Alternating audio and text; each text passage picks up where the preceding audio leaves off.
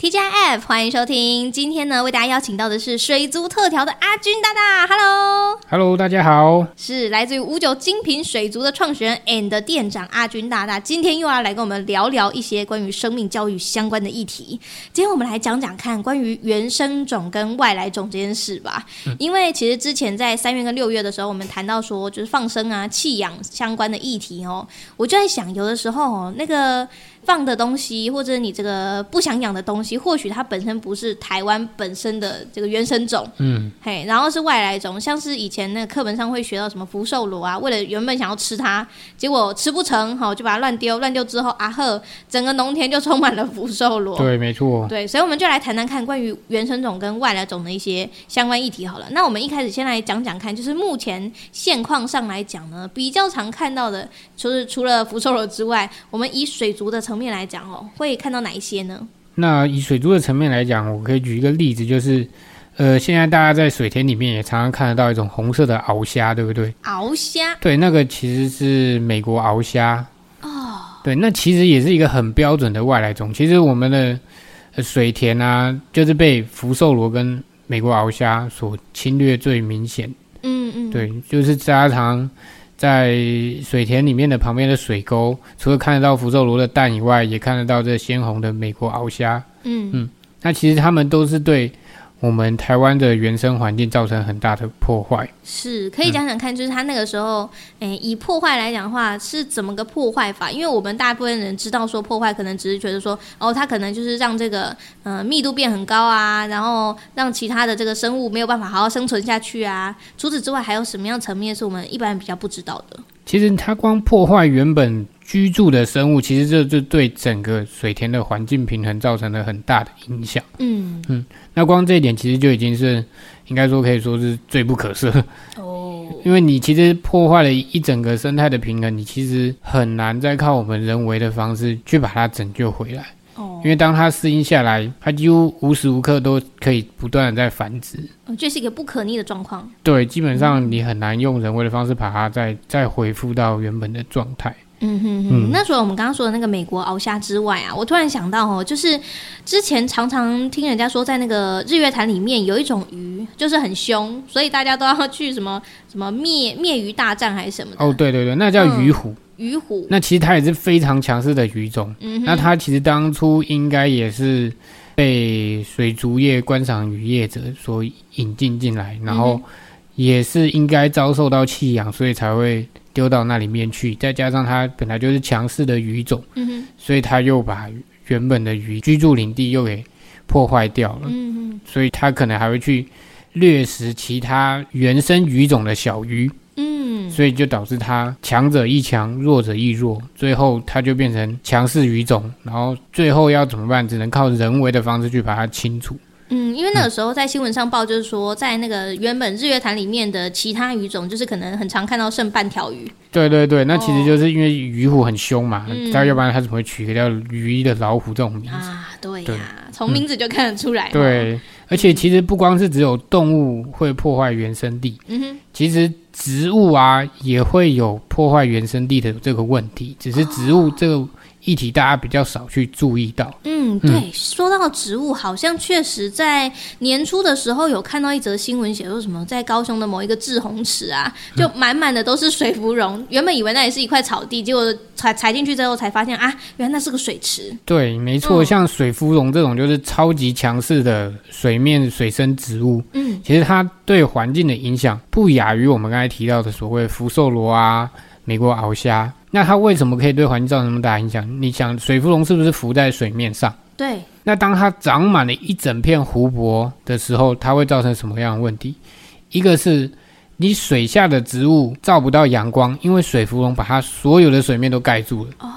你水下植物照不到阳光，没有办法行光合作用，那水底下会发生什么事情？就没有氧气。没有氧气，没有氧气之后，水里面的微生物啊、鱼啊。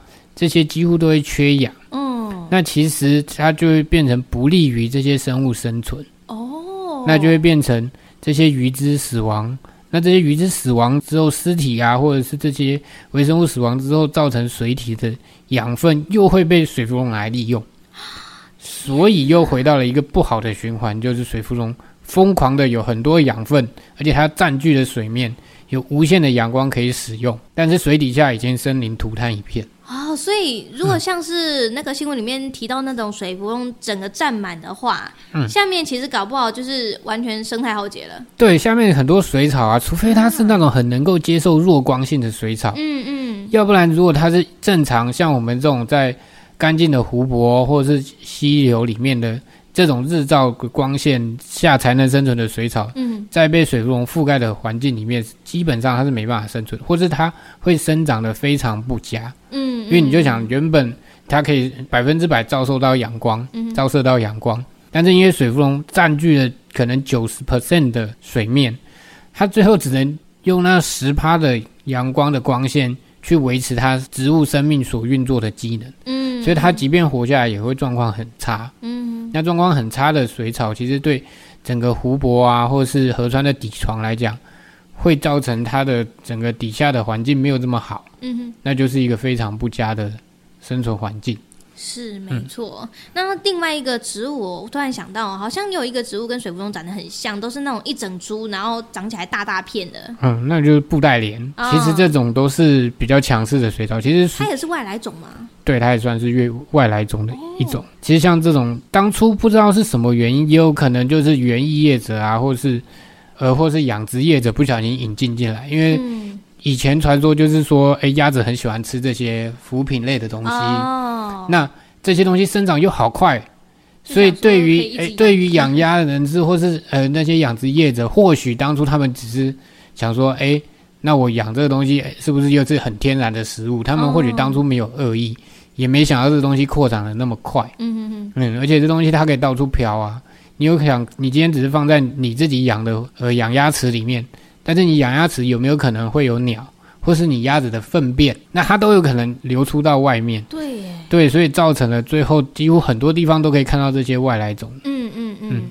哎、那这样的话有个问题哦，要怎么样去移除它？就拿起来就好了嘛？但拿起来如果它又不小心碰到水，它是不是又开始生长了？对，其实它们就是非常强势的草种。其实它，啊、你拿出来，你除非把它完全的晒干。哦。要不然，基本上你只要保有一些水分，可能今天下个大雨，或是水一冲刷，嗯，它又可以死灰复燃啊，这么厉害？嗯，所以其实强势的植物，其实它对环境造成的影响，完全不亚于刚才前面提到的所谓动物造成的破坏。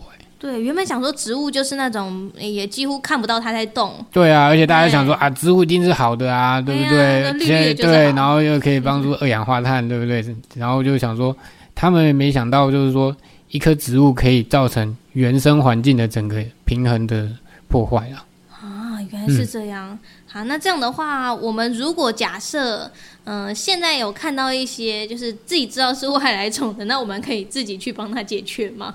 其实这也比较难啊，因为我们要靠一个人或者两个人去把这件事情处理掉，其实不太容易。哦，对，所以只能尽量不要再让这种事情再发生了。那这样的话就是管制源头喽。其实现在大家就就像我们水族业者，其实大家对于这种呃外来种啊，都即便是我们卖的水草，有些是外来种，也都会很小心，嗯、就是不会让它流落到外面的河川或是湖泊。嗯哼哼。对，因为其实有很多我们所贩售的水草，它也算是强势水草种。嗯。所以它也有可能把其他里面的水草竞争掉。对。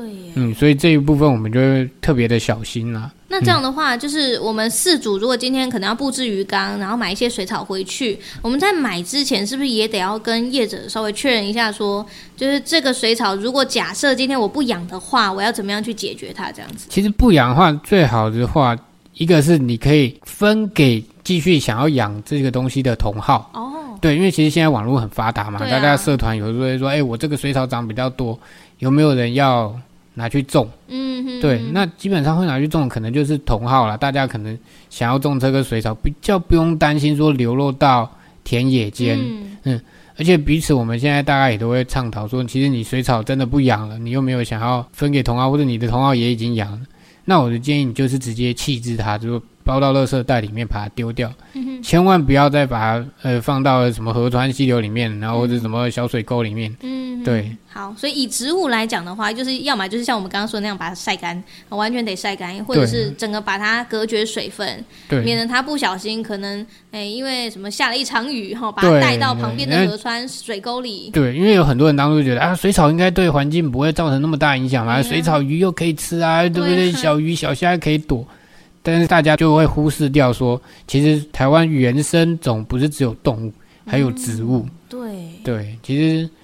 一个生态啊，其实它要动植物平衡，嗯，对，不是只有而你说控制动物就好，是，它是整个环境，你要把它看得更广一点。哎，那这样的话，如果假设今天我那个水草真的是，嗯、呃，我也像刚刚说的那个同号都没没有要，然后我自己也不想要，那有机会或有可能就是以业者回收吗？目前我们是比较少在回收啊，一个是回收回来。往往我们也不知道它的植物到底干不干净，因为像我们就有把关，就是我们所贩售的水草啊，里面比较不会有这些害虫啊，或者一些不良的藻类。是不是有的时候会有一些什么寄生虫之类的？寄生虫倒不至于啊，但是就有一些不雅观的螺啊，或是一些嗯不干净的虫。那对于我们这些呃有在控管自己贩售东西的品质的业者来讲，我们比较不会去做回收客户这些水草的动作，除非他真的不知道怎么处理了。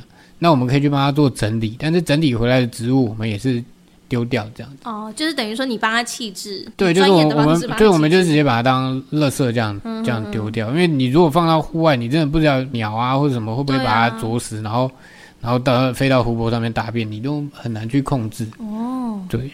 哦，原来还有这样的事情。有的时候我们在上生物课的时候，要好好学习什么是我们台湾的原生种，然后什么是外来种。嗯、那如果今天你已经知道你所养殖的，不管是这个动植物啊，是外来种的话，你就要特别注意。嗯，如果真的你不想要养的，或真的你因为什么某一些因素你不能养了，那至少你可以先询问看看当初贩售的业者。以专业的角度来告诉你说该怎么样处理，才可以不会造成我们台湾生态的破坏。嗯嗯哼，所以今天在空中呢，我们非常感谢来自于五九精品水族的创始人 and 店长阿军大大，跟我们来分享呢关于这个外来种跟原生种之间的关系。谢谢您，谢谢大家，我们下次再见。是的，下一次就是十二月喽，我们下次见，拜拜，拜拜。